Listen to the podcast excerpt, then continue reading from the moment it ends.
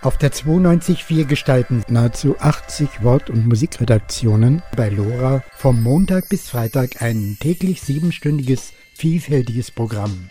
Ohne Anspruch auf Vollständigkeit können Sie im Vier-Wochen-Rhythmus kurze Streiflichter aus den verschiedensten Redaktionen nachhören oder für sich entdecken. Zu diesem facettenreichen Hörkaleidoskop begrüßt Sie am Mikrofon Felix Jakowitz. Unterschiedlichste Weltanschauungen, so bunt erleben Sie Radio sonst nie. Nora München. In der Juli-Sendung wird es um Utopien zur Umgestaltung des Weltwirtschaftssystems gehen. Dazu hören wir auch den Wirtschaftspublizisten Konrad Schuler. Wir waren live in einer Veranstaltung zur Web 2.0 in der Glockenbach-Werkstatt sowie einer Ausstellung zur Wohnkultur im Wandel der letzten Jahrzehnte. In der Gegensprechanlage wurde die Beschneidung und das umstrittene Gerichtsurteil thematisiert und ein Interview mit Volker Beck wird den heutigen Monatsrückblick beschließen.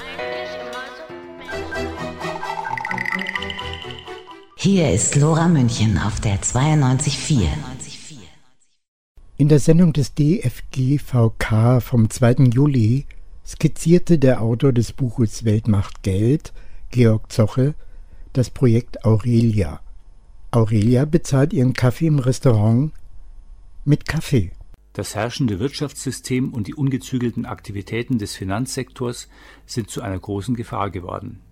Gefährdet sind der soziale Frieden und der Frieden zwischen den Staaten. Aber auch unsere natürlichen Lebensgrundlagen sind massiv bedroht von einer Form der Wirtschaft, die auf immerwährendes Wachstum setzt. Es ist deshalb dringend notwendig, umzusteuern und das Wirtschaftssystem neu zu gestalten. Damit verbunden müsste auch der Finanzsektor umgebaut werden. Die Frage ist freilich, wie es funktionieren könnte, zum Beispiel ein Geldsystem nach den Vorstellungen von Keynes durchzusetzen. Was müsste man denn tun, damit man heute so ein System bekommt? Wie würde das heute konkret aussehen? Wie könnte man sowas verwirklichen oder welche Ideen gibt es dazu? Ja, ich, ich würde sagen, es gibt grundsätzlich mal zwei Strategien, um äh, so ein Keynes-System äh, umzusetzen. Das eine ist, dass die politische Lösung von oben kommt und das andere ist, dass wir das von unten selber verwirklichen. Von oben ist interessant, äh, es gibt bei der UNO die UN-Expertenkommission, die hat die äh, Finanzkrise analysiert und hat, kommt lustigerweise zum gleichen Schluss wie ich in meinem Buch, nämlich der US-Dollar als Weltleitwährung hat zu so großen Ungleichgewichten geführt, ähm, die letztendlich dann eben auch ähm, zu dieser Krise führen mussten. Und damit sich sowas nicht nochmal wiederholt, und da klingen sie fast wie Keynes, muss ein neues System eingeführt werden, wo es eben eine übernationale Währung für den Welthandel gibt, eine Global Reserve Currency. Und in diesem Report bezieht sich diese Expertenkommission sogar explizit äh, auf die Vorschläge von Keynes. Das heißt, es gibt jetzt innerhalb der UNO schon mal Leute, die in die gleiche Richtung sprechen. Dann gibt es die sogenannten BRIC-Staaten, Brasilien, Russland, Indien, China. Die reden auch davon. Es gibt also da durchaus große politische Kräfte, die in diese Richtung zielen. Aber auf der anderen Seite ist es natürlich auch möglich, dass wir das selber im Kleinen anfangen. Ich nenne das bei mir im Buch eben angelehnt an Keynes nicht die International Clearing Union, sondern die Internet Clearing Union, nämlich den Gedanken von Keynes zu übertragen auf, auf heute. Wie, wie hätte sich Keynes das gedacht, wenn er die Möglichkeiten von heute gekannt hätte oder heute leben würde? Und möglicherweise hätte er einfach gesagt, ich entwickle eine App, die läuft auf, auf irgendeinem Smartphone und die Nutzer dieser App sind an einem gemeinsamen System angeschlossen und äh, das, was sie gegeneinander tauschen, wird darin abgerechnet. Wir nennen das äh, bei mir in der Gruppe das Projekt Aurelia geht so das Beispiel, also das, es gibt diese junge Dame Aurelia, die geht essen und Aurelia nutzt eben dieses System und Aurelia, äh, deswegen hat sie auch diesen schönen Namen, hat bei ihren Systemeinstellungen eingestellt, dass ihre Kontoführung eben in Gold erfolgt. Und jetzt ist sie in dem Restaurant, sie muss aber gar nicht wissen, dass der Restaurantbetreiber auch in dem System angeschlossen ist. Und der, sagen wir mal, weil er ein Restaurant hat und Kaffeeliebhaber ist, führt sein Konto in Kaffee. Auf der Speisekarte steht aber alles in Euro. Jetzt quittiert Aurelia, dass sie für 32,50 Euro gegessen hat und getrunken. Und in dem Augenblick, wo sie elektronisch quittiert und diese Zahlung auslöst, würde das System von dem Konto von Aurelia Gold verkaufen, Für eine Mikrosekunde würden Euros entstehen, mit denen aber sofort Kaffee angekauft wird und dem Restaurantbesitzer gut geschrieben. Auf die Art und Weise ist dieser Restaurantbesuch gar nichts anderes mehr als ein Naturaltausch. Das Restaurant hat Essen hergegeben und hat dafür Kaffee bekommen. Und Aurelia hat Gold hergegeben und hat dafür Essen bekommen. Und seltsamerweise hat dann die Nationalwährung Euro gar keine andere Funktion mehr als die des Preisschildes. Ja, Aurelia muss nicht gucken, wie viel ist es in Gold wert oder in Kaffee, sondern man, man sieht es in Euro. Und das ist dann tatsächlich am Ende eigentlich nur Software, also eine App, die, die äh, verwendet werden kann.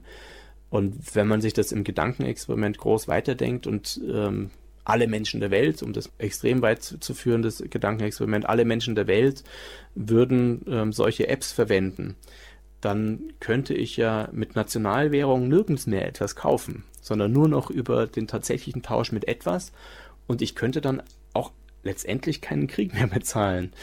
Also nicht mehr mit Nationalwährung. Soweit Georg Zoche, der Autor des Buches Welt macht Geld.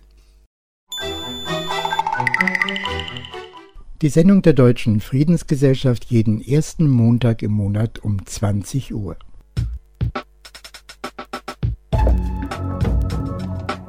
Die Nachrichten bei Lora München. In Deutschland werden Jahr für Jahr etwa 4 Millionen Vögel im Rahmen der Jagdausübung getötet. Diese Zahl weist Wildtierschutz Deutschland e.V. für das Jagdjahr 2010-2011 aus. Tauben, Rabenvögel und Enten machen dabei den weitaus größten Anteil aus. Während eine vom Deutschen Jagdschutzverband veröffentlichte Jagdstrecke lediglich gemeldete Abschüsse von Fasanen, Enten, Gänsen und Tauben, darüber hinaus selten gewordenen Rebhühnern und Waldschnepfen aufweist, das sind insgesamt 1.516.446 Vögel, umfassen die Zahlen von Wildtierschutz Deutschland auch die hohe Dunkelziffer verendeter und nicht gemeldeter Tiere sowie nicht zentral erfasste Rabenkrähen, Elstern, Eichelhäher und geschützte Arten wie Dole und Saatkrähe, darüber hinaus Kormoran, Reiher, Schwäne und andere. Nach Untersuchungen in Skandinavien muss man annehmen, dass auf je zwei erlegte Wildgänse eine weitere entfällt, die ebenfalls von Schroten getroffen, aber nicht sofort getötet wurde Dänische Biologen nehmen nach Auswertung umfangreichen Untersuchungsmaterials an, dass die Zahl der mit Schrot beschossenen und verletzten Vögel die Zahl der Erlegten sogar übertrifft. Sehr viele Greifvögel verenden aufgrund einer Bleivergiftung, weil sie zuvor entsprechend kontaminiertes Wildfleisch zu sich genommen haben der bundesweit tätige Verein Wildtierschutz Deutschland geht von jährlich etwa 924.000 getöteten Rabenvögeln aus. Nach offiziellen Angaben der zuständigen Ministerien werden zur Streckenstatistik allein aus Nordrhein-Westfalen 160.000 und aus Niedersachsen 150.000 dieser intelligenten und anmutigen Tiere gemeldet. Rabenvögel sind eigentlich gemäß der EU-Vogelschutzrichtlinie geschützt. Die Länder haben wohl auf entsprechenden Druck aus Reihen der Agrar- und der Jagdlobby Ausnahmen erlassen. Man geht davon aus, dass durch diese Vögel unter anderem erhebliche Schäden in der hochsubventionierten Landwirtschaft verursacht werden. Diese werden allerdings nirgendwo zentral erfasst obwohl es schon lange Belege dafür gibt, dass der Kormoran einerseits nicht Ursache für den Rückgang bestimmter Fischbestände ist und andererseits die Bejagung dieses ebenfalls durch die EU-Vogelschutzrichtlinie geschützten Zugvogels sogar kontraproduktiv ist, setzen viele Bundesländer weiterhin auf seine Verfolgung, zum Beispiel in Rheinland-Pfalz mit dem Ergebnis, dass nach einer Jagdsaison mehr Tiere gezählt wurden als zuvor. Frei gewordene Reviere sind durch Zuzug unverzüglich neu besetzt worden und ganze Kolonien haben sich neue, bisher ungestörte Plätze an kleineren Flüssen gesucht. Wildtierschutz Deutschland plädiert für eine vollständige Einstellung der Jagd auf Federwild, Zug- und Singvögel und andere Vogelarten. Sie ist ökologisch überflüssig, ökonomisch unbedeutend und aus der Sicht des Tierschutzes häufig nicht vertretbar. Ein weiterer tierschutzrechtlicher Aspekt wäre, dass sich die Ausbildung von Jagdhunden an lebenden Enten erübrigen würde. Voodoo-Tierquälerei in München. In München kam es im März 2012 zu einem weiteren Fall von Tierquälerei. Nachdem ein Hund gekocht, verspeist und dessen Skelett in einem Park gefunden worden war, wurde ein weiteres vermutliches Tieropfer gefunden Eine Spaziergängerin machte in einem Münchner Park die seltsame Entdeckung. In einem eher ruhigeren Teil fand sie einige Hühner, an deren Füßen sich Zettel mit Nachrichten befanden. Auf den Zetteln, die bei den Hühnern gefunden worden waren, standen Nachrichten auf Portugiesisch. Unter anderem stand darauf Liebe Orisha, ich möchte, dass all meine Wünsche in Erfüllung gehen, als da wären, dass ich meine Aufgaben selbstständig erledige, Gesundheit, dass meine Töchter glücklich werden und einen guten Mann finden, dass ihnen nichts passiert. Orisha oder auch Orixa ist eine Gottheit der Religion der Yoruba, welche hauptsächlich in Benin und Nigeria ansässig ist. Aus dieser Religion ging unter anderem Voodoo hervor. Da es in Deutschland verboten ist, Tiere ohne Grund zu töten, wurde Anzeige gegen Unbekannt erstattet. Neues Abfallprodukt für die Menschen. Für die Eierbranche müssen Junghennen, meist Hybridrassen, im zarten Alter von rund 18 Wochen ihre Tätigkeit aufnehmen. Unter großem Stress und Akkordarbeit wird ihnen während 12 bis 15 Monaten täglich ein Ei abverlangt. Die Tierhalter gönnen ihren Hennen nicht einmal eine dreiwöchige Pause für der im Jahresrhythmus auftretenden Mauser. Die Mauser ist der Federnwechsel, der normalerweise im Herbst stattfindet. Im neuen Herbstgefieder sieht das Huhn eigentlich am schönsten aus. Doch während dieser Zeit und danach legen die Hennen weniger Eier und werden wegen Unproduktivität als Althennen wie ein Stück Leergut entsorgt. Das leidige Spiel beginnt nach Ostern erneut mit frischen Junghennen. Normalerweise werden Hennen zehn Jahre alt und älter. Im natürlichen Lebensraum fressen Hühner Gras, Körner, Würmer, Schnecken, Insekten und sogar Mäuse. Das sehr schmerzhafte Schnabelkupieren wird in der Geflügelindustrie zur Vermeidung von Kannibalismus praktiziert. Dadurch wird aber auch das Futterpicken erheblich erschwert. Die Hennen leiden fortlaufend an chronischen Schmerzen während ihres kurzen Lebens. Hybridhennen sind aus verschiedenen Inzuchtlinien der Genetiker entstanden. Früher flogen diese Althennen in den Suppentopf. Dem Konsument von heute schmecken diese Frührentnerinnen jedoch nicht mehr. Im Jahr 2010 stellten die Firmen Bell und Mikarna als größte Abnehmer das Schlachten von Suppenhühnern in der Schweiz ein. Bei den auf Poulets ausgelegten Schlachtanlagen sei die Anpassung auf Legehennen und die Reinigung zu aufwendig, hieß es damals. Deshalb werden die Hennen nun zunehmend in Biogasanlagen entsorgt. Wer beim Eierkauf bewusst auf Biohaltung achtet, sollte auch bedenken, dass gerade in verarbeiteten Produkten wie Kuchen und Gebäck sich oft Eier aus qualvoller Legehennenaltung verstecken.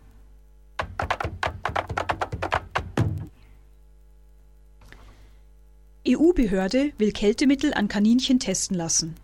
Ärzte gegen Tierversuche erheben Einspruch. Nach dem Willen der Europäischen Chemikalienbehörde ECHA soll die Chemiefirma Honeywell ein Kältemittel, das in Klimaanlagen von Autos verwendet wird, an Kaninchen testen. Der Verein Ärzte gegen Tierversuche will das zusammen mit seinen Partnerverbänden verhindern und legt jetzt wissenschaftliche und juristische Belege für die Überflüssigkeit dieses Tierversuchs vor.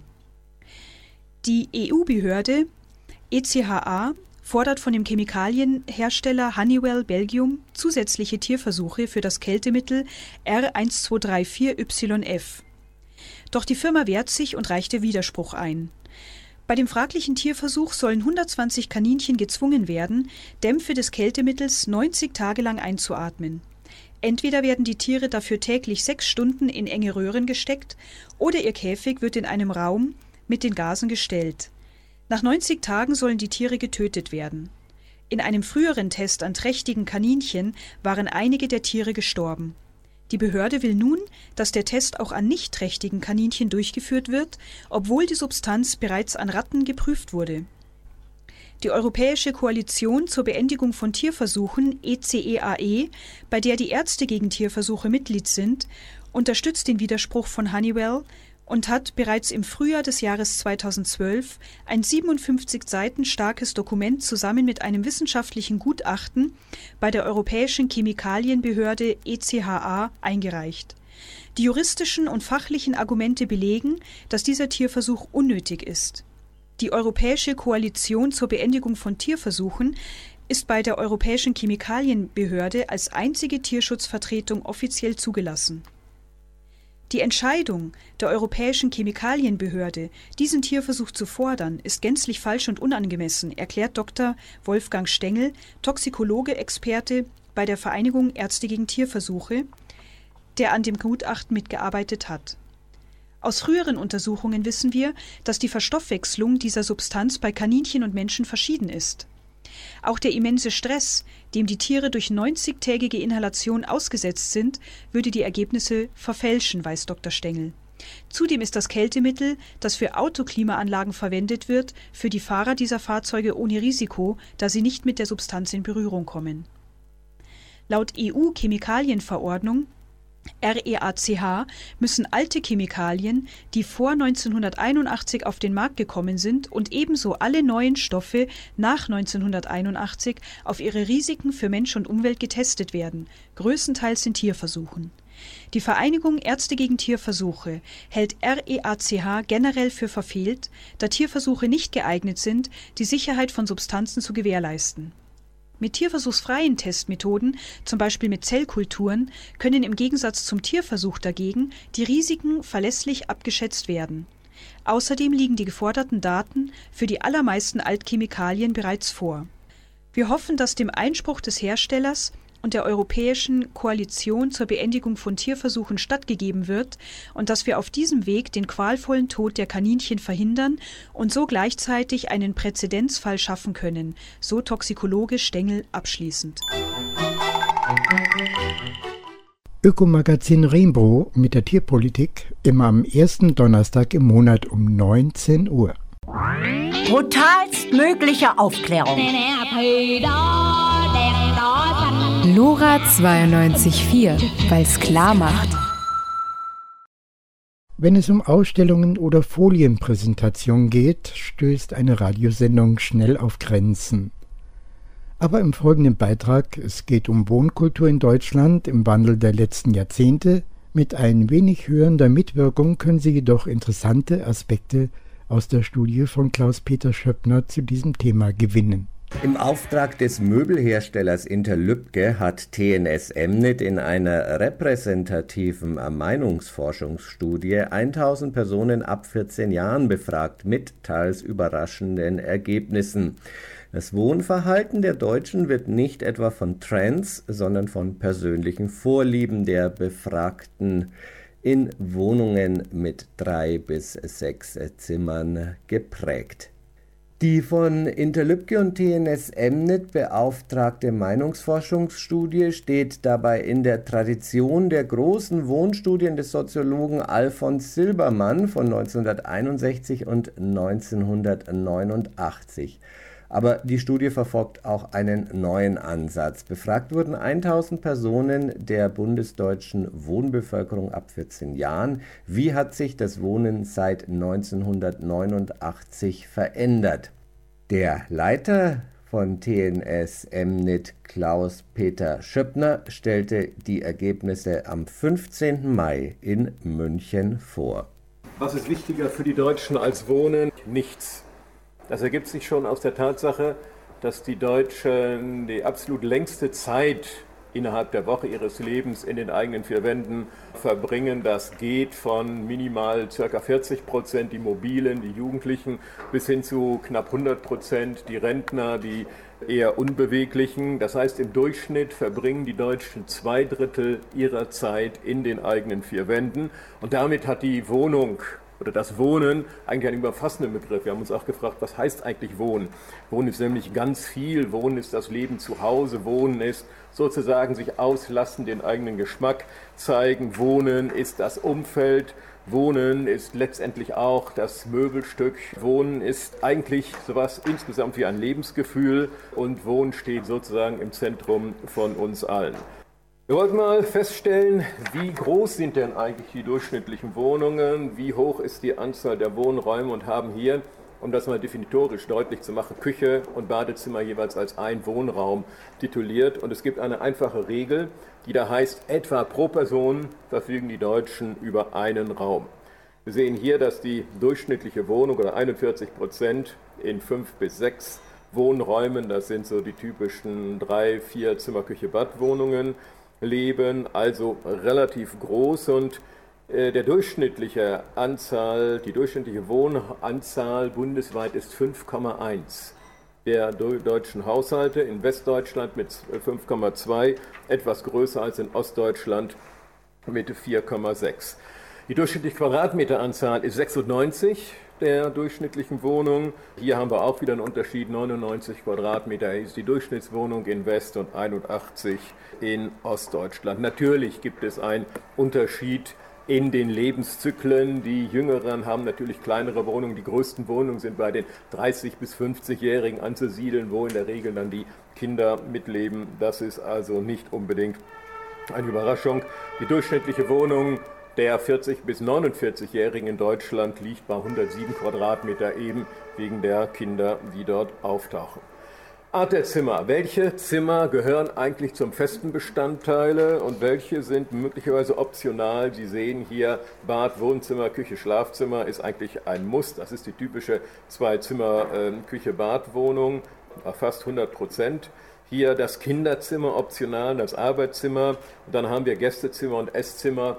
Aber wie gesagt, wir hatten die Schwierigkeit, zu definieren, was ist denn eigentlich das typische deutsche Wohn-Esszimmer, wie sieht das aus, worunter fällt das. Und deshalb haben wir mal versucht, den einzelnen Zimmern auf die Spur zu kommen, dadurch, dass wir mal hier festgestellt haben, wo gibt es denn kombinierte Nutzen.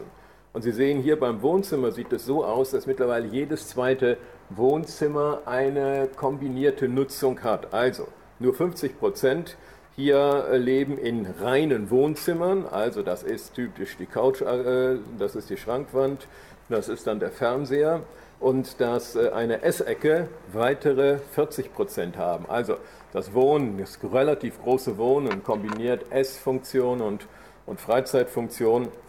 Sehen es hier, ist also hier im Prinzip die Regel. Insofern stellen wir fest, dass im Laufe der letzten 23 Jahre die Wohnung zum kombinierten Nutzen geht. Ich darf erinnern, ich weiß nicht, ob Sie Professor Silbermann kennen, Kölner Soziologe, der hm, damals diese Untersuchungen schon in den 60er Jahren initiiert hat. Ich durfte ihn mal in Köln 1988, 89, kurz vor seinem Tode, er war damals schon 76, 77 Jahre alt, äh, besuchen und um mal zu sehen oder sagen, wie auch deutsche Wohnzimmer aussehen können. Es gibt deutsche Wohnzimmer, die sind einfache Büchereien.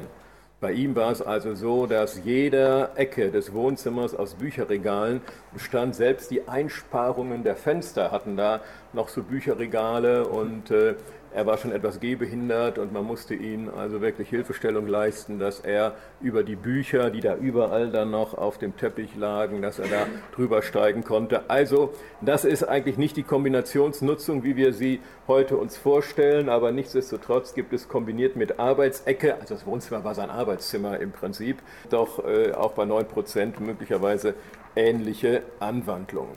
Wie sieht das Schlafzimmer aus? Das Schlafzimmer ist deutlich monofunktioneller. Sie sehen es hier. 85 Prozent der Deutschen haben also ein reines Schlafzimmer. Ein Auftrag eigentlich an die Designer, ein Auftrag an die Möbelhersteller, möglicherweise diesen Raum nicht zu stark als toten Raum insgesamt werden zu lassen. Das ist möglicherweise dann eine Aufgabe. Auf der anderen Seite ist das schon schwer kombinierbar, wenn wir gleich mal sehen, welche Funktion oder welche Funktionalität hat ein Schlafzimmer. Sie sehen, dass bei 11 Prozent, das sind in der Regel Jüngeren, eine Arbeitsecke äh, auftaucht, kombiniert mit Kinderzimmer, eigentlich nur bei ganz kleinen äh, Kindern in den ersten Jahren. Sie sehen im Unterschied zu eben, dass also wie gesagt das Schlafzimmer in den meisten Fällen ein reines Schlafzimmer ist. Und wenn Sie sich das mal anschauen nach unterschiedlichen Einkommensgruppen, dann sehen Sie hier, dass je höher das Haushaltseinkommen ist, desto größer sind letztendlich auch die Wohnungen und je größer die Wohnungen sind, desto monofunktioneller ist das Schlafzimmer. Also gerade diejenigen geringen Einkommen, das sind dann Rentner, das sind Jugendliche oder Jüngere, ist das der kombinierte Nutzen mit der Wohn-, das Schlafwohnzimmer also doch schon häufiger oder viel häufiger anzutreffen. Lora München auf der 92.4, Montag bis Freitag, 17 bis 24 Uhr. Wenn wir uns nun noch die Küche etwas näher anschauen, sehen Sie hier dass der Wunsch vieler Designer, vieler Architekten noch nicht so richtig zum Tragen gekommen ist. Wenn ich das richtig verstehe, ist der Wunsch vieler Möbelhersteller, Designer, das große Loft, wo wir also irgendwie Küche integriert mitten ins Wohnzimmer, dann ist die Arbeitsecke hochkommunikativ. Insofern wohnen die Deutschen möglicherweise doch relativ tradiert. Sehen hier, die Deutschen wollen die reine Küche haben, zu 73 Prozent, für viele möglicherweise enttäuschend, noch nicht mal die geöffnete, die große Küche mit der Essecke oder mit dem Esszimmer, kombiniert gerade mal 21 und das diese Wohn-Esszimmer, also diese großen Loft-Vorstellungen, diese vereinfacht gesagt schöner Wohn-Idee, das ist also etwas, was bei den Deutschen noch nicht so zum Tragen gekommen ist, wie wohl auch das Alter hier schon eine Rolle spielt, also der kombinierte Nutzen ist bei den Jüngeren etwas stärker verbreitet. Was ist nun der persönlich bevorzugte Raum? Was ist der Raum, wo man am meisten drin investiert, wo man sich am meisten, naja, geschmacksmäßig gehen lässt? Es ist das Wohnzimmer, und das kann uns nicht überraschen, für 81 Prozent der Deutschen mit leichtem Trend, positiv Trend zu den 89er Ergebnissen. Die Küche hat hier schon unter ferner Liefen an etwas an Renommee eingebüßt. Die Küche die gute alte Wohnküche, die es wohl in den 80er Jahren dann noch gab, hat hier also etwas an Bedeutung eingebüßt.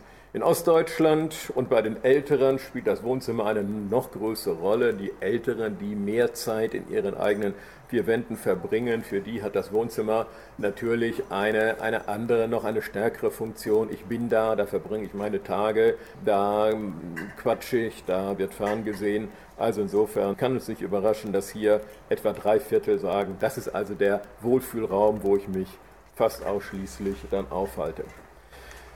Wie sehen nun die Wohnungen aus und wie hat das nun äh, im Trend gewirkt, wenn Sie sich hier mal die Frage der präferierten äh, Farbgestaltung mal anschauen. Da hatten wir ein bisschen Probleme. Wir haben das mal so übernommen, wie wir das 1998 äh, gestellt haben, um dieser dritte Codepunkt Farben froh, doch nicht kunterbunt. Das ist eigentlich eine Sprache, die wir heute gar nicht mehr haben. Dieses kunterbunt würde heute eigentlich kein Mensch mehr sagen. Wir haben es aber trotz alledem mal gestellt und kommen schon auf interessante Trends. Das heißt, es gibt eine Abkehr vom Holz, vom, von den sanften Farben, von den Pastellwohnungen, von Nussbaum, Eiche und so weiter. 38 Prozent immer noch der präferierte Wohnstil, aber von 49 auf 38 minus 11 Prozentpunkte.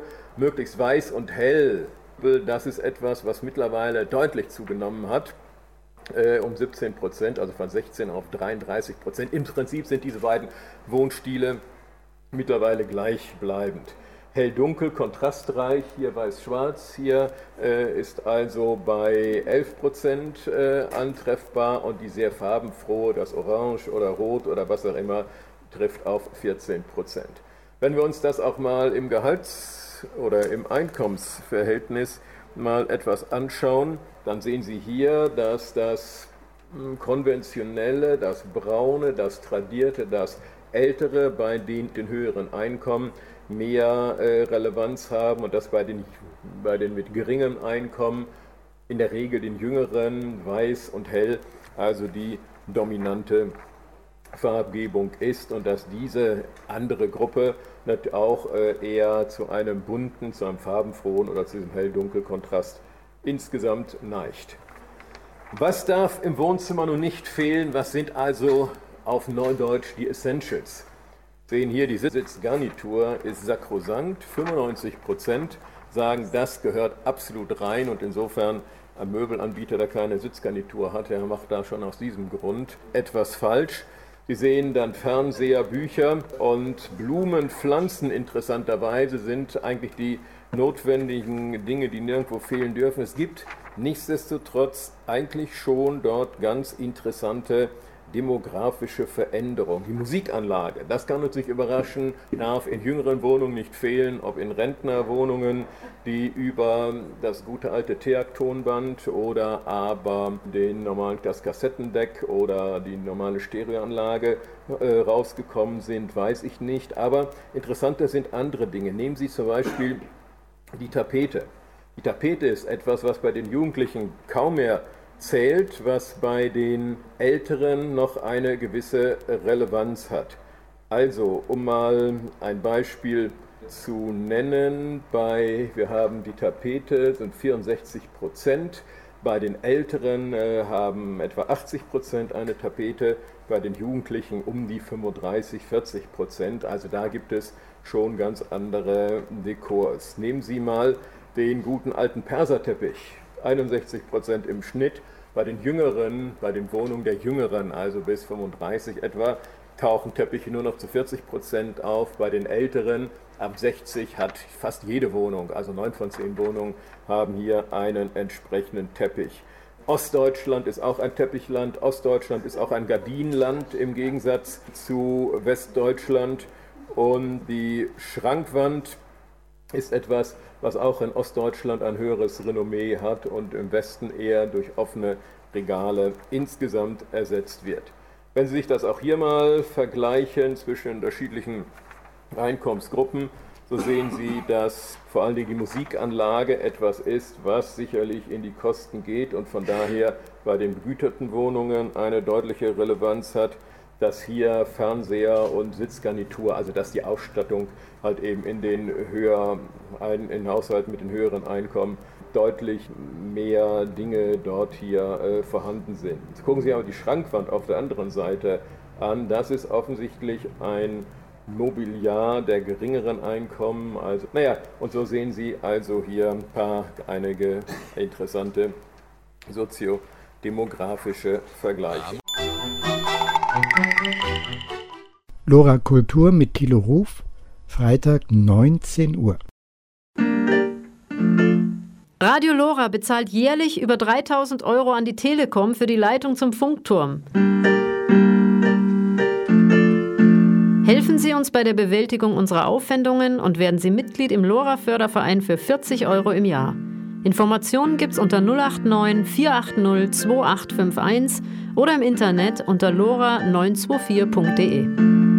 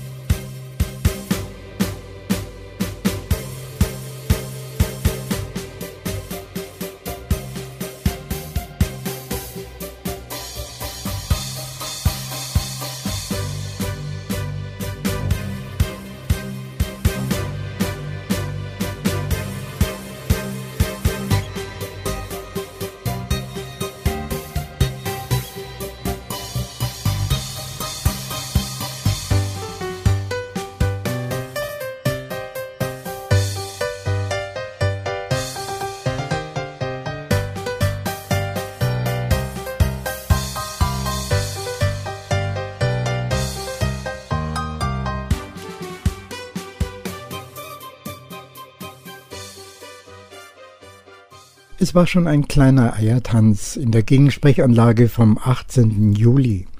Assunta Tameleo hatte das Kölner Beschneidungsurteil zum Thema erkoren. Die Statements waren entsprechend emotional. Es gibt prähistorische Darstellungen anscheinend, also und auch bei den Ägyptern auf jeden Fall. Also es wird lange gemacht aus religiösen Gründen? Nicht nur religiös, also oder ich würde ich würd äh, sagen, also man hat schon recht früh wahrscheinlich erkannt die hygienischen Vorteile. Ähm, äh, tatsächlich kann eine Vorhaut, wenn die nicht ganz zurückrutscht, äh, äh ein Herd von Bakterien und äh, Viren auch, also inzwischen weiß man es auch bei HIV, man vermutet also, dass sich unter der Vorhaut sehr viele Keime sammeln können, speziell bei Hitze und äh, gerade aus den Ländern stammt es ja auch.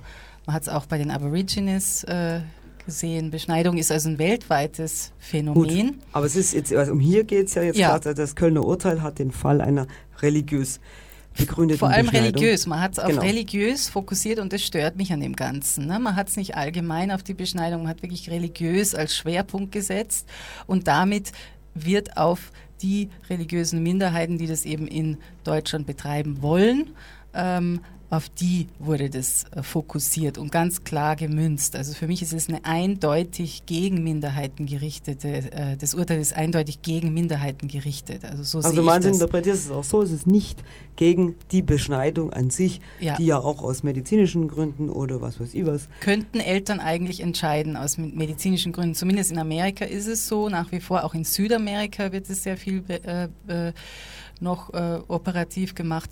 Also äh, hier vermischen sich viele Dinge und was mich von Anfang an gestört hat, war eben dieses dominante Wort religiös, das dominante Wort Körperverletzung. Damit wird auch suggeriert, also es ist was ganz äh, Brutales dabei, ist in der Medizin jede Körperverletzung, das heißt auch Akupunktur ist Körperverletzung, also jede durch, äh, äh, also immer wenn die Haut in irgendeiner Weise verletzt wird, spricht man von Körperverletzung. Also Körperverletzung ist auch eine Impfung. Körperverletzung ist auch eine Zahnspange unter Umständen mit, äh, wenn man die Zähne reißt und wirklich invasiv arbeitet. Das heißt also, du wehrst dich gegen das, das Religiöse. Ist ein Problem, ja. Also religiös, Körperverletzung und dann als Folge dessen noch äh, jetzt das Wording Verstümmelung, was auch falsch ist im Fall eines Mannes. Also von Verstümmelung kann keine Rede sein. Für viele ist es ein ästhetischer Aspekt. Es sieht schöner aus.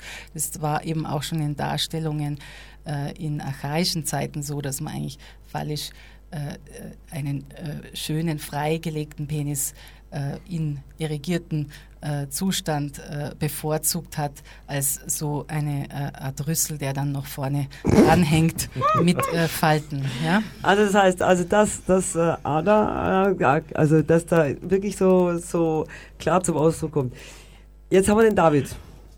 David, du hast gelacht bei dem Rüssel? Äh, ja, da, da habe ich gelacht, aber schon vorher habe ich äh, ein bisschen den Mundwinkel verzogen. Vielleicht ist es ein bisschen untergegangen. Die Mikros sind hier sehr groß, da kann man sich verstecken dahinter. ähm, ja, also das eine ist natürlich, hier ging es jetzt um dieses, dieses erste Urteil. Ähm, das war natürlich eine religiöse Beschneidung, aber prinzipiell wurde mit diesem Gerichtsurteil wurden alle Beschneidungen von kleinen Kindern verboten. Äh, oder das Urteil gilt eben nicht nur für religiöse Beschneidung. Und ähm, Natürlich ist es eine Minderheit heutzutage, die, die diese Beschneidung durchführt, aber das, das Zweite auch, dieses äh, ähm, hygienisch äh, Nötige der Beschneidung. Also ich bin nicht beschnitten, ich, ich bin 31, ähm, äh, ich pflege mich sauber. Und ich denke, wir leben zumindest hier in Deutschland in einer Gesellschaft, wo Körperpflege möglich ist. Noch möglich ist. Noch das heißt, ist, ja. also der zauberhafte heutige Techniker, einer von zwei in Ossi Pötzelberger, hat einen Anrufer oder Anruferin in der Leitung und da unterbrechen wir ja immer sofort. Schönen guten Abend. Guten Abend. Bin ich dran? Jawohl. Jawohl. Ja, also was mich stört ist die... Haben Sie einen Namen? Hallo? Ja, Entschuldigung, Stöger, Werner Stöger heißt Jawohl, grüße Sie, Herr Stöger. Ja, also was mich stört ist die Stellungnahme von ihrer Elisabeth, und zwar ganz einfach deswegen, weil sie den Punkt so auf das Religiöse legt. Das Gericht hat gesagt, dass eine Beschneidung Körperverletzung ist und hat also nicht gesagt, aus welchem Grund. Das heißt, entscheidend ist, dass das Kind nicht, nicht bestimmen kann, weil das Kind einfach zu klein ist. Es spricht also überhaupt nichts dagegen, dass sich jemand beschneiden lässt, aus welchen Gründen auch immer. Aus hygienischen, aus religiösen oder sonst irgendwelchen. Spielt keine Rolle. Nur muss er das selber entscheiden können. Und das können die Kinder eben nicht. Und deswegen, was spricht dagegen, dass man wartet? Äh, es spricht aus medizinischer Sicht dagegen, dass es, also desto später man das durchführt, desto komplizierter wird. Also äh, desto früher beschnitten wird, also zum Beispiel bei Juden am achten Tag, bei Muslimen könnte es auch früher sein, wird auch teilweise früher gemacht, teilweise später. Desto früher, desto weniger schmerzhaft, desto weniger Narben. Also das ist ein Märchen, dass die Kinder die mit acht Tagen, dass die nicht spüren. Nein, ich habe ja nicht gesagt, dass sie nichts spüren, ja. aber es handelt sich um Sekunden und sie sollten nicht allem trauen, was sie im Internet zusammen googeln und an Videos okay. finden. Also Sie wissen es jedenfalls so, dass die Kinder, das macht den Kindern überhaupt nichts aus. Man und muss differenzieren. Man muss, man muss ja, ganz klar differenzieren, von welcher Beschneidung reden wir? Wir reden jetzt von der Beschneidung von kleinen Kindern, die sich nicht wehren können. Mhm.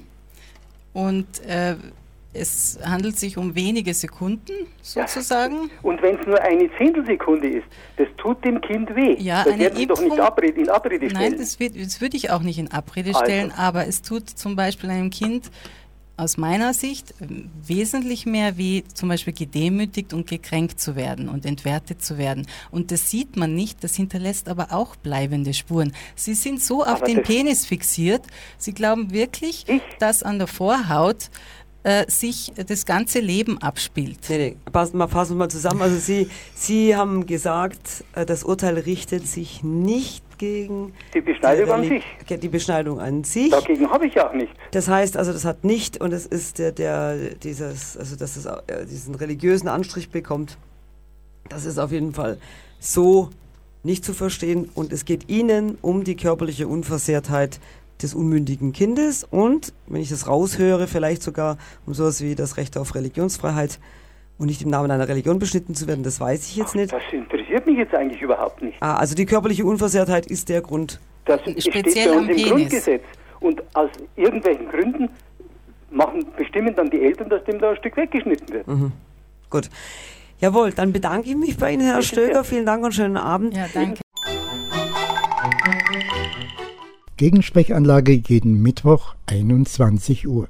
Staatsbürger 2.0 Mehr Demokratie durch das Internet war Thema einer Podiumsdiskussion in der Glockenbach-Werkstatt am 4. Juli. Lora war nicht nur Mitveranstalter, sondern übertrug zwei Stunden live. Hören wir die nächsten acht Minuten nochmal rein. Ich bin jetzt seit äh, drei Jahren bei den Piraten, deswegen war ich vorher eher politikverdrossen oder parteiverdrossen, mhm. weil, ich, weil man einfach keine Stimme hatte und nicht gehört wurde. Von dem her muss man die Möglichkeit geben, jeden, dass er sich einbringen kann. Ob es dann eine Mehrheit findet, ist natürlich immer die andere Frage. Aber das, das, das, das ist eigentlich keine Frage, so dass jeder seine Meinung sagen darf. Dafür sind wir ein demokratisches Land und das unterscheidet uns von Diktaturen, die wir auch genügend hatten in diesem Land. Aber worum es ja geht, ist, dass Leute eben nicht nur ihre Meinung sagen können und dann glauben, daran schließen sich jetzt irgendwelche Mehrheiten an, aber sofort, ja, sondern sie begeben sich damit in den schwierigen Prozess der Demokratie. Und es ist halt wahnsinnig schwierig, eine Mehrheit in einem Parlament zu bekommen oder eine Mehrheit bei einer Volksabstimmung wie in München zu bekommen. Ja, da muss man halt ein bisschen planen dafür und kann nicht irgendwie einmal kurzfristig eine Position äh, zeigen und glauben, jetzt habe ich es denen aber gesagt ja, jetzt habe ich aber doch meine Meinung gesagt, sondern Demokratie ist eben auch sich vernetzen und seine Interessen vertreten. Und da frage ich natürlich schon so, für was für Interessen stehen bestimmte Parteien. Ja, da sind die Piraten einfach in der Findungsphase. Da haben sie für mich, wenn ich es so beobachte, so ein Kernthema, für das sie stehen. Das ist auch voll erkennbar so. Da haben sie ein super Profil, genauso wie die Grünen das übrigens aber in mehreren hatten: Ökologie, Frauenbewegung und so weiter. Auch Sozialdemokratie aus der Arbeiterbewegung hat ein klares Profil erkennbar ja, gehabt. Jetzt auch noch teilweise. Äh, also da ist noch eine Findungsphase einfach des politischen Profils von den Piraten, um darauf auch mal einzugehen. Also wir haben ja nicht nur eine Position, die heißt, äh, wir wollen das Internet frei haben. Ja. Also wir haben auch eine Meinung zur Bildungspolitik. Wir setzen uns definitiv für mehr Transparenz ein und Informationsfreiheitssatzungen in den Gemeinden zum Beispiel. Wir wollen genauso, dass ähm, die Open Data Bewegung mehr gefördert wird. Das heißt, wenn Daten staatlich erhoben worden sind, dass deren auch jeder Zugriff haben kann und nicht nur das Institut, was sie ja beauftragt hat, dass die Daten erhoben werden. Also es gibt genug Punkte, wo wir eine Meinung haben, aber sie wird halt meistens in den Medien nicht, nicht wahrgenommen. Unser Parteiprogramm hat, glaube ich, 64 Seiten. Und wenn man an einem Infostand steht und es jemanden, jemand sieht es, der glaubt es erst auch nicht, weil von den Medien teilweise auch dann relativ einseitig berichtet wurde. Also muss man auch sehen, dass das nicht nur ein Thema ist. Ja, aber wie wollt also ich denke, Frage doch nicht beantwortet, die die Nachbarin gestellt hat. Yeah. Wie wollt ihr es verhindern, dass ihr den grünen Pass wirklich den allen Parteien, auch bei Ihnen, was geht es, dass ihr nicht gefressen werdet vom traditionellen Interessen? Das, das ist eure Chance, das ist das Gute an euch. Wenn ihr davon gefressen werdet, dann geht es euch in den Grünen. Das stimmt ja. Also ja, ich glaube glaub ich definitiv. Also ich glaube, ich, das wäre für mich auch vielleicht ein Kriterium, wo ich sagen würde, dann kann ich mich nicht mehr 100% damit identifizieren. Ähm, ich glaube, die Piraten selber wissen, weil, sie, weil alle aus dieser Bewegung kommen, nach dem Motto, wir wollen nicht sein wie die Etablierten, dass sie da auch ein gewisses äh, einen Blick dafür haben, dass sie, wenn es soweit kommt, dass sie dann selber sich kritisieren. Und dann gibt es halt auch mal einen Shitstorm, wo man sie über Ganz kurze Begriffserläuterung, Shitstorm. Also das ist, wenn man, ähm, wenn jemand eine, eine dumme Aktion macht und dann er von tausenden Leuten gleichzeitig dafür kritisiert wird und das meistens nicht im besten Tonfall und meistens auch sehr kurz gehalten und wiederholt. Also, und ich, da gibt es bei den Piraten genug Beispiele dafür, für blöde Aktionen, die entsprechend quittiert wurden. Und das ist, glaube ich, auch vieles, was uns wieder auf den Boden zurückholt und wieder darüber nachdenken lässt, warum wir uns eigentlich gegründet haben und so groß geworden sind, nämlich weil wir es anders machen wollen. Natürlich kann ich es nicht garantieren, dass es so bleiben wird, aber das kann, glaube ich, niemand garantieren. Ja, aber also was mir halt, also die, die auf, also diese aufkommenden Fragen der Politikverdrossenheit, explizit auch der Parteienverdrossenheit, sind ja ganz wichtige und sind auch einfach welche, die kann man auch im Rahmen der ähm, etablierten Parteien, sie machen es manchmal, aber darf man auch nicht wegdiskutieren. Es ist so und äh, da sind die etablierten Parteien äh, zum Teil definitiv selber mit dran schuld. Ähm, und ich werde mich nicht hinstellen und so tun, als wäre das nicht so. Ich denke aber, die andere Geschichte muss man aber auch anschauen. Es ist sehr, sehr einfach, äh, gegen etwas zu sein. Ähm, das logischerweise, also wenn ich sage, nee, das will ich auf keinen Fall, nee, das will ich auch nicht. Ähm, und die Frage, ja, wie will ich es dann, ist in der Regel etwas schwieriger zu beantworten. Vor allem ist es dann schwierig, äh, vor allem ist es schwierig, dann hinter dieses Ja, wie will ich es denn dann mhm. haben, ähm, noch, also, ähm, dass wir zwei uns auch noch einig werden, dass wir das Gleiche ungefähr wollen und dann diskutieren wir dann drei Stunden drüber ähm, und dann kommt der Dritte dazu und sagt, nee, also das ist nicht schlecht, was ihr wollt, aber ähm, na, das müsst ihr noch anders machen. Das ist ja genau das Problem. Ähm, und ich glaube, dass es wichtig ist, ähm, diesen ähm, Gegenhype, diese Ge Gegenbewegung ähm, bei manchen Gesetzesvorhaben, äh, unterstütze ich komplett. Klar, dass man dann sagt, nee, auf keinen Fall und überhaupt gar nicht. Aber nichtsdestotrotz äh, muss ich beantworten können und ähm, das äh, frisst vielleicht auch manchmal die etablierten Parteien manchmal ein bisschen auf, wie man es dann macht und wie man dann es hinbekommt, dass es läuft. Und das ist mein Problem, ähm, dass wir ähm, sehr, sehr, sehr stark vereinfacht natürlich erstmal Probleme wahrnehmen, weil wir alle ähm, nicht hauptberuflich Politik machen und irgendwie noch ein bisschen was anderes zu tun haben. Und ähm, wenn man sich dann einmal anfängt, in ein Thema tief reinzuarbeiten, weiß man im Normalfall, wie umfangreich die ganze Geschichte dann wird. Und wie umfangreich auch die Frage wird, äh, wie man es denn jetzt besser machen kann. Und ich glaube, dass da auch sehr, sehr viel, das sind dann dieser, dieser der verpönte Pragmatismus, den ich aber aus meiner Sicht ähm, den in, in einem Regierungshandeln auch irgendwie brauche, weil wir, sonst kommen wir keinen Schritt vorwärts. Ja, Stichwort soziale Bewegungen. Wie seht ihr denn äh, beispielsweise Anonymous, Wikileaks, die Angriffe, die dort äh, möglich sind, als sozusagen Radikalisierung des Straßen, also man, kann, man könnte es analog dazu sehen, äh, militanter Straßenprotest. Wie, wie bitte? Und ähm, ja, wie, wie, ähm, wie, seht ihr das als quasi militante Form ähm, des digitalen Protests? Ist, also, das, ist das eher Fluch oder Segen der Netzfreiheit? Also ich glaube, Wikileaks hatte mal den, einen guten Anspruch, also wie sie gestartet sind, ähm, was, schon, was dann schon kritischer ist, wenn dann ähm, Daten von Einzelpersonen, von Privatpersonen veröffentlicht werden, gerade von Anonymous, wo man sagen muss, ähm, da ist dann der Datenschutz komplett ausgehoben und das sollte eigentlich auch nicht der Fall sein. Also, also Datenschutz gilt auch sozusagen für die Mächtigen. Ja, also. Für die Bösen, genau. Aber wenn man zum Beispiel anschaut, auf, auf, auf, Wiki, auf Wikileaks gab es zum Beispiel das erste Mal den Toll-Collect-Vertrag zur Lkw-Maut. Den hat man vorher wieder über eine Informationsfreiheitsgesetze in Deutschland bekommen, weil das alles Betriebsgeheimnisse waren. Und es hat natürlich Gutes, aber es, man kann es auch übertreiben. Also da ist wieder der schwierige Grad, der schmale Grad, wo man wirklich schauen muss, Datenschutz und Transparenz ist immer teilweise widersprüchlich. Also. Mhm. Genau so würde ich es auch sagen. Also die, es gibt eine Verantwortung, die man auch bewahren muss und die darf auf keinen Fall außer Kontrolle geraten. Was natürlich leicht passieren kann. Also ich hätte mir auch auf Wikileaks gewünscht, so bei bestimmten Entscheidungen. Also ich hätte gern gewusst, warum der Münchner Flughafen jetzt diese Piste braucht und warum die das berechnen und so weiter. Diese Informationen sind ja nie aus der Flughafen AG irgendwie rausgekommen. Ja? Hätte man sich gewünscht, aber das wäre für mich eine politische Entscheidung gewesen. Da muss die politische Spitze darauf dringen. Da bin ich echt voll Legalist hier so. Ne? Im Rahmen der, der, Rechtsordnung so kannst du halt solche Unternehmensinformationen erstmal nur bekommen, wenn die auch von ihrer politischen Leitung abgesprochen ist, wenn die wollen, dass die veröffentlicht wird. Die haben entschieden, diese Informationen nicht rauszugeben. Ja, und was haben sie davon gehabt? Sie haben am Ende die Schlacht verloren, ja, weil sie nicht glaubwürdig waren. Also sowas muss man natürlich auch sehen. Geduld ist die Kunst, nur langsam wütend zu werden. Japanische Weisheit. Lora München auf der 92.4, Montag bis Freitag von 17 bis 24 Uhr.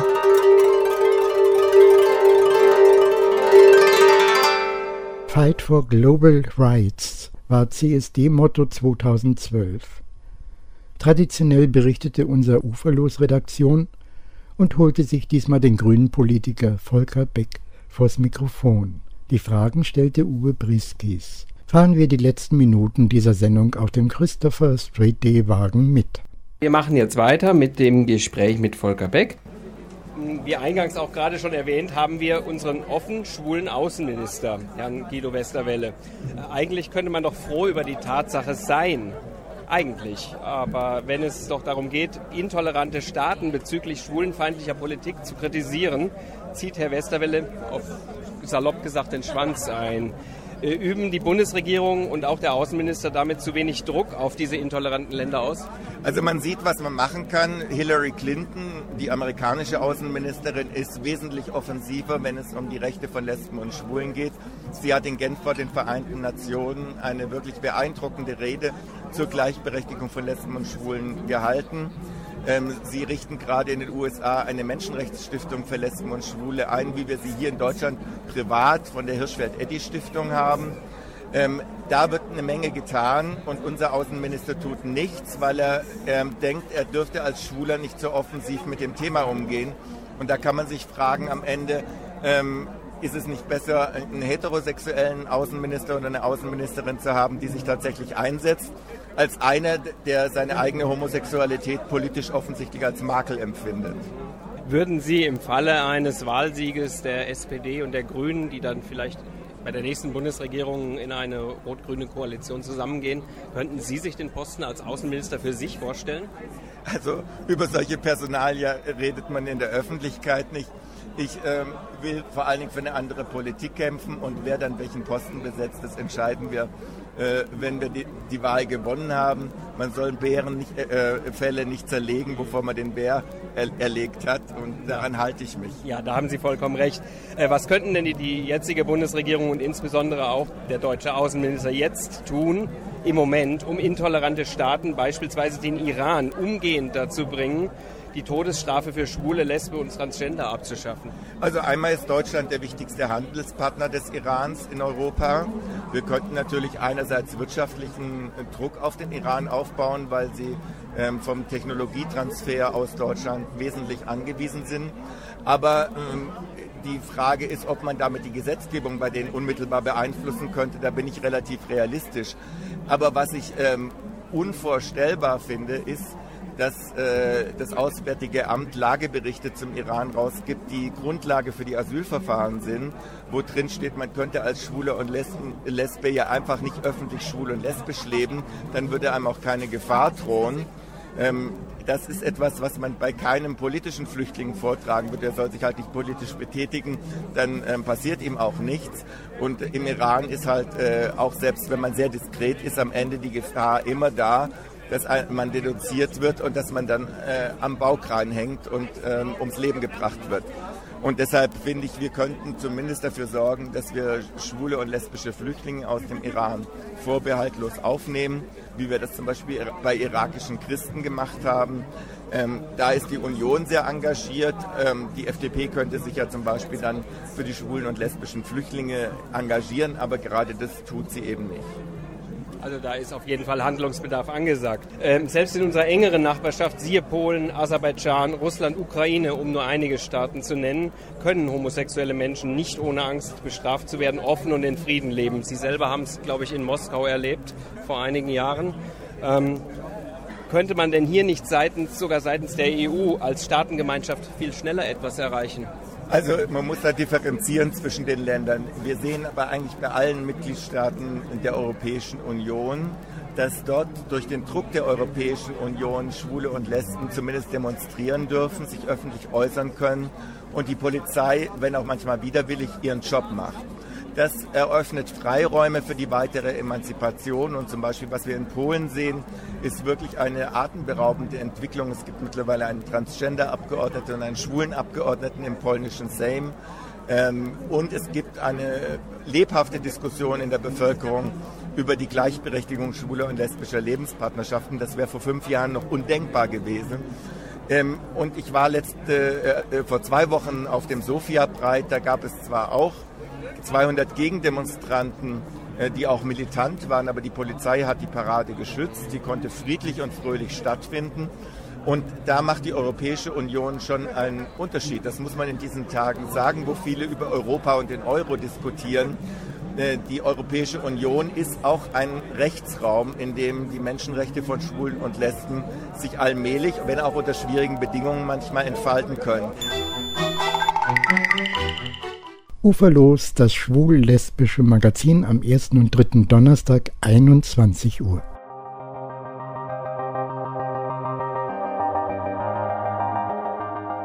Schön, dass Sie beim Monatsrückblick wieder dabei waren. Am Mikrofon und für die Sendung verantwortlich verabschiedet sich bis in vier Wochen Felix Jakowitz.